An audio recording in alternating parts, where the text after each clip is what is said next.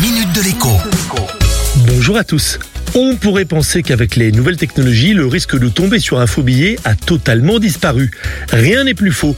L'an dernier, près de 500 000 faux billets de 20 ou 50 euros ont été retirés de la circulation. Ce sont en effet ces billets qui sont les plus contrefaits car les moins regardés de près, à l'inverse des billets de 100 euros. Et il n'est pas très rentable de fabriquer des faux billets de 5 ou 10 euros. Mais une autre forme de faux billets est de plus en plus souvent détectée, principalement par les banquiers au moment de valider la caisse de leurs clients commerciaux.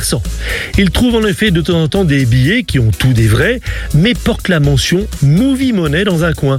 En réalité, ce sont donc des billets fabriqués pour les tournages de films et de séries télévisées. Ils font très vrai, mais ils disent bien qu'ils sont faux. Or, la caractéristique de ces billets, c'est qu'ils ne sont pas considérés comme de vraies contrefaçons. Autrement dit, celui qui se fait pincer avec une poignée de ces billets en poche ne risque pas la même peine de prison que le véritable faux monnayeur. Il est donc très tentant de vouloir jouer à faire de l'argent facile dans ces conditions. Attention, ce genre de billet est de plus en plus souvent proposé sur les réseaux sociaux au milieu de chaînes de discussion consacrées par exemple aux jeux vidéo. À 15 ans, 20 ans ou plus, il peut être difficile de résister à de l'argent, donc en apparence facile, mais en réalité très risqué.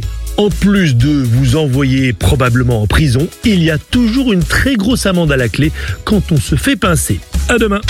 La minute de l'écho avec Jean-Baptiste Giraud sur radioscoop.com et application mobile Radioscoop.